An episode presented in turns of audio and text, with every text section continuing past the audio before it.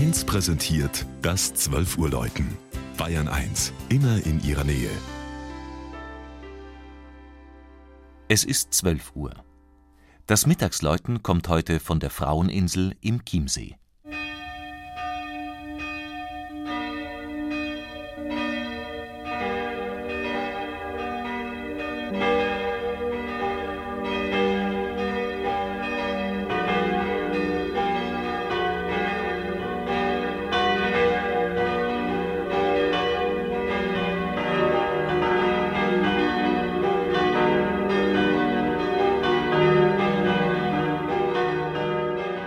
Den massiven achteckigen Glockenturm aus dem 12.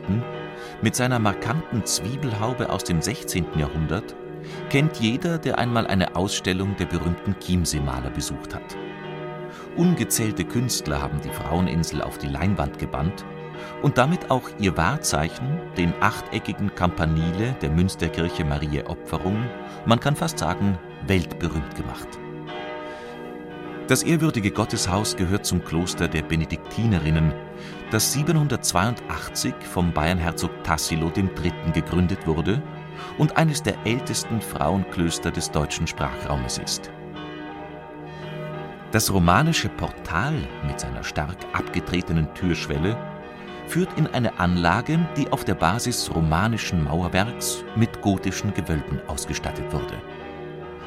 Fast alle Stilepochen sind vertreten höchst bedeutsame Fresken aus der Romanik, ein Kruzifixus aus der Gotik oder etwa die elf Altaraufbauten des Barock kennzeichnen den lichtgedämpften Innenraum.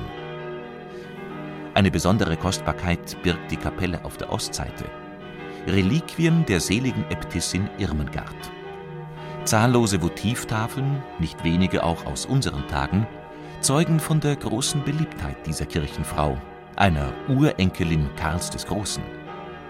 Auf den Klosterlehen soll es zu ihren Lebzeiten keinen Armen gegeben haben.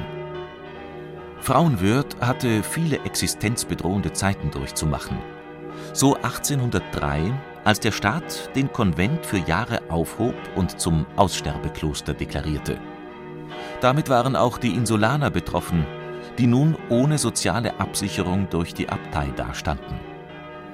Traurig musste man auch zusehen, als man ausgerechnet am Pfingstsonntag des Jahres 1804 das berühmte Renaissancegeläute des Innsbrucker Erzgießers Hans Christoph Löffler aus dem Jahr 1573 zerstörte.